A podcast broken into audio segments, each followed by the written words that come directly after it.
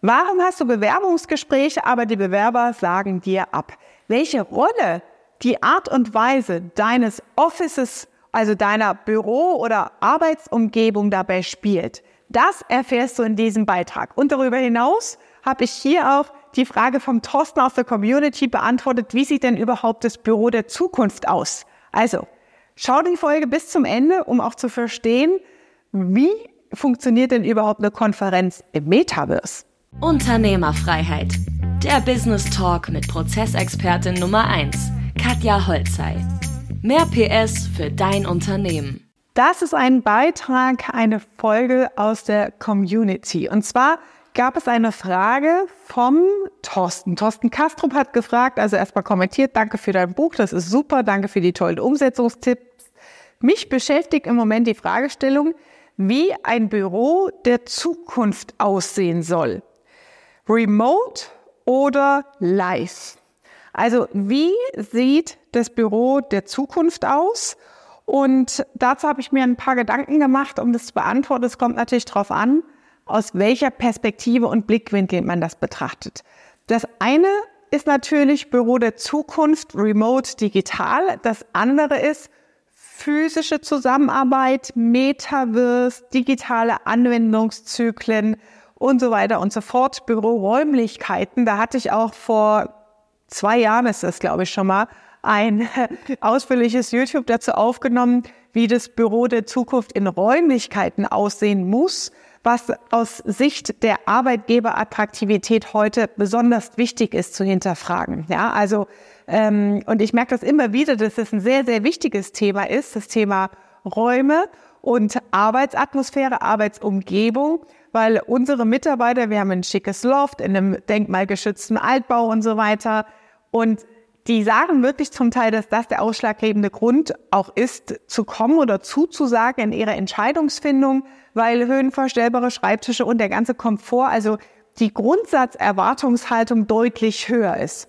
Also ich würde vorschlagen, für das Thema Räume, wie sieht das Büro der Zukunft aus, verweise ich mal auf das andere Video, dass man das da nochmal ähm, vertiefend anschauen kann zur Frage Remote Digitales Arbeiten, lokales Arbeiten wäre meine Antwort an der Stelle. Grundsätzlich ist es wichtig, Veränderungsmechanismen und Zyklen in Gesellschaften zu verstehen. Und da habe ich mal in meiner Historie, in meinem Hirnkasten gekramt.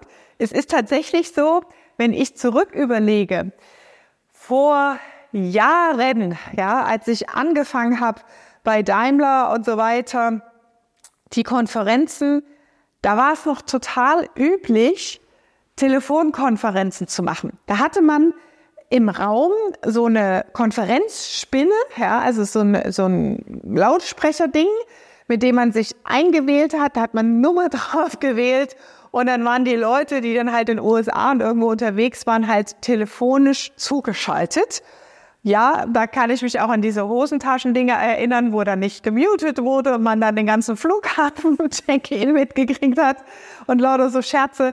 Das war halt noch in Zeiten vor Voice-over-IP. Ja, das heißt, die Veränderung in unserer Gesellschaft, in auch unserer Zusammenarbeit ist deutlich geprägt und getriggert von diesem, wie verändert sich die Dateninfrastruktur. Und nach der Telefonspinne gab es äh, Videokonferenzen auch schon, aber das war auch noch vor Voice over IP. Das bedeutet, ich erinnere mich, wir hatten eine Konferenz ähm, und wir waren ja international aufgestellt, also Detroit, Japan, ähm, Südafrika, Brasilien, mehrere Standorte in Europa, Deutschland. Und ähm, das war ein riesen Screen, wo die Leute mit Bild eingeschaltet und dazugeschaltet waren. Aber die Infrastruktur, das war ein Kabelsalat, ein Berg. Wir haben zwei IT-Mitarbeiter gehabt, die dieses ganze Konstrukt damals aufgebaut haben. Und das war, boah, lass mich reichen, weit über zehn Jahre ähm, ist das zurück. Und äh, meine Firma, die gibt's auch schon sechs, sieben Jahre jetzt, also 15 Jahre wahrscheinlich her, ähm, als das damals so aufgebaut wurde. Also da war auch schon digitales, in Anführungsstrichen, Arbeiten über den Globus und Videokonferenzen möglich, aber der Aufwand, um dahin zu kommen, war wirklich enorm, ja, und auch enorm kostenintensiv.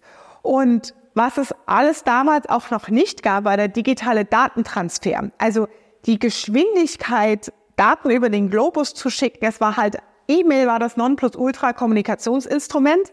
Danach kam ja erst die Chat-Funktionen. Danach kam ja erst viel später danach Teams zum Beispiel in den Microsoft-Anwendungen, wo man halt auch gechattet hat, ja, ähm, und wo sich das überhaupt also in der Gesellschaft etabliert hat. Das heißt, auf der technologischen Ebene sind das schon einige Veränderungen. Je mehr Erfahrung man hat, umso mehr hat man da miterlebt, ähm, in denen wir uns mittendrin befinden.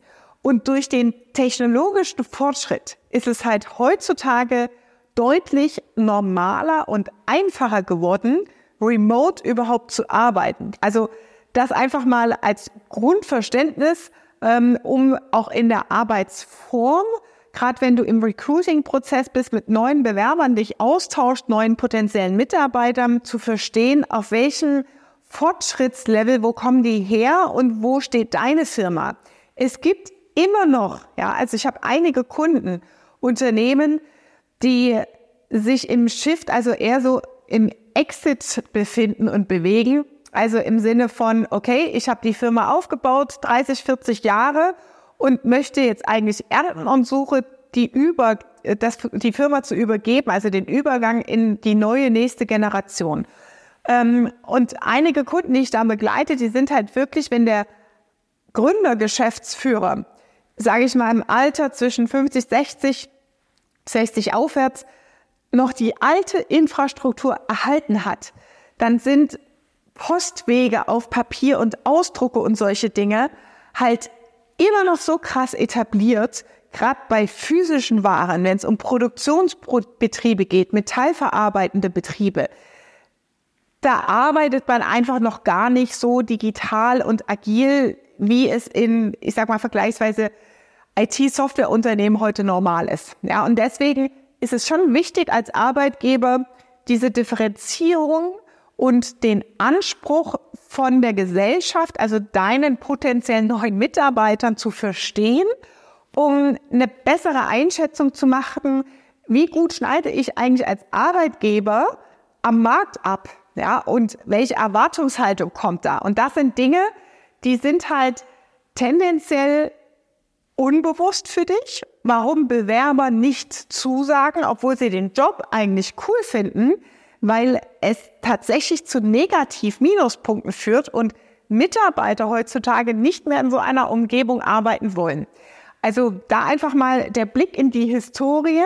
Es sind immer Change-Management-Zyklen, also Veränderungen, ein Kommen und Gehen an Neuerungen, ähm, die das beflügeln oder auch stoppen, also Widerstand mitbringen. Und zur Frage, mehr remote, mehr digital, ich glaube, dass das auch in diesem Thema Entwicklungszyklen sind und den letzten großen Veränderungszyklus, den wir durchgemacht haben in der Wirtschaft als Arbeitgeber, ist natürlich durch Corona bedingt. Ich sage dir immer, das ist wie so ein Turbo-Kickdown beim Autofahren, wenn du ein schnelles Auto hast. Ähm, da war Corona wie so ein Kickdown im Veränderungsmechanismus, weil auch Arbeitgeber, es gibt da auch so witzige Reels dazu, wo dann gesagt wird, vor Corona im Bewerbungsgespräch, nein, Homeoffice, nein, nein, was ist das? Sie müssen im Büro sein. Und nach Corona, ja, sie kann von überall aus arbeiten, gar kein Problem. Also das war wirklich fast gefühlt ein Schwarz-Weiß-Effekt vorher und nachher. Das digitales Arbeiten, aus dem Homeoffice arbeiten, Remote arbeiten oder man sagt ja Telearbeitsplatz zu Hause, dann ähm, das ist ja anders eingerichtet und so weiter dass das deutlich mehr Akzeptanz gewinnt und ich glaube, dass es nie einen kompletten Trend in eine Richtung gibt, weil es immer jede Firma, jeder Reifegrad und auch jede Branche für sich einen eigenen Anspruch an die Arbeit hat. Ich gebe dir mal ein paar Beispiele. In meinem ähm, Unternehmerumfeld habe ich Unternehmer, die führen digitale Unternehmen und die arbeiten komplett remote. Die machen 20, 50 Millionen Umsatz international und es gibt kein physisches Büro. Es muss dieses Büro geben, weil das Finanzamt eine Adresse verlangt, ja. Aber da sitzt halt eine Empfangsdame, die die Post entgegennimmt, die noch als wenigstens ähm, ein bisschen auf Papier halt kommt. Aber alle Mitarbeiter sind über den Globus verteilt. Und insbesondere in dieser Branche, also Softwareindustrie, Entwicklungsindustrie, ist die, ein, ein Kollege hat es mal als Geoarbitrage bezeichnet, ist diese internationale digitale Zusammenarbeit sehr, sehr, sehr weit verbreitet. Das heißt, ist Asana, wie bei uns auch, ist das digitale Büro, ja, oder eine andere digitale Arbeitsplattform wie Trello oder Teams oder Planner, ja, auf der man dann digital arbeiten kann. Das gibt es bereits, ja. Und das sind, sag ich mal, das eine Extrem, 100 Prozent alle Mitarbeiter remote. Kurzer Boxenstopp. Wenn dir gefällt, was du hörst, dann abonniere den Podcast und teile ihn mit deinem Business-Netzwerk. Vielen Dank und schon geht's weiter. Dann gibt es die Mischungen, so wie wir es auch haben. Einzelne Mitarbeiter, die halt wirklich aus dem Jobprofil heraus, ähm, aus dem Homeoffice arbeiten, aus dem Ausland her arbeiten und Mitarbeiter, die halt im Büro sind. Also die Mischung, ja, ich glaube, dass es auch immer eine gewisse Mischung braucht. Und dann gibt es natürlich wiederum Unternehmen, die einfach, ich will die Leute physisch im Büro haben. Und das ist natürlich eine Philosophiefrage und vor allem eine Kulturfrage. Weil egal remote oder äh, lokal oder Metaverse, komme ich gleich noch drauf, du brauchst Spielregeln. Du brauchst für alles Spielregeln, um die Kultur und die Art der Zusammenarbeit wirklich effizient, wertschöpfend, wertschätzend und erfolgreich wirklich zu gestalten, ja. Und auch in digitalen Arbeitsräumen brauchst du Spielregeln. Ich kenne zum Beispiel da auch dieses Phänomen, dass durch solche digitalen Arbeitsbereiche sehr verbreitet oder sehr animiert man arbeitet an einer Aufgabe und vertagt dann einen Kollegen. Das heißt, man leitet das weiter. Also früher war es eine E-Mail, die man weitergeleitet hat. Heute ist es, du nimmst den Namen eines Mitarbeiters, Kollegen drauf und der kriegt dann dadurch theoretisch die Aufgabe. Aber dass das am Ende ein digitales Ping-Pong-Spiel ist und trotzdem in Verhaltensmuster da Mitarbeiter drin schlummern können, die einfach sagen, oh, da habe ich keine Lust drauf, das schiebe ich mal rüber und du kriegst es nicht mit. Also du kannst es nicht kontrollieren, nicht steuern. Und die Mitarbeiter beschäftigen sich den, den ganzen Tag mit diesem ja, Tischtennisspiel, mit dem Ping-Pong, ohne wirklich Output zu liefern. Dann ist es natürlich halt ein Fail. Ja, also um wirklich auch eine effiziente Arbeitskultur auch in der digitalen Welt zu haben, braucht es gewisse Spielregeln. Es braucht auch eine gewisse Reife, an Mitarbeitern, an Sozialkompetenz, das kannst du nicht mit jedem Jobprofil machen, um wirklich produktiv in digitalen Welten, sage ich mal, arbeiten zu können und Ergebnisse zu produzieren. Und dann braucht es natürlich auch eine sehr hohe Kommunikationsfähigkeit, Reflexionsfähigkeit, retrospektivisch, dass das Team, die Mitarbeiter sich untereinander auf Augenhöhe austauschen, sich qualifiziertes Feedback geben, sodass die Zusammenarbeit immer, immer besser wird. Das nächste, was natürlich als Evolutionsstufe ansteht, ist das Metaverse, also digitale Räume und digitale Avatare. Das gibt es bereits schon alles in der äh, Gaming-Welt. Ja, in der Gaming-Welt ist es total normal, dass du irgendeinen Fake-Namen ausdenkst, du dir irgendeine Figur ausdenkst, die du da sein willst und dann als diese Figur da in diesen virtuellen Räumen agierst.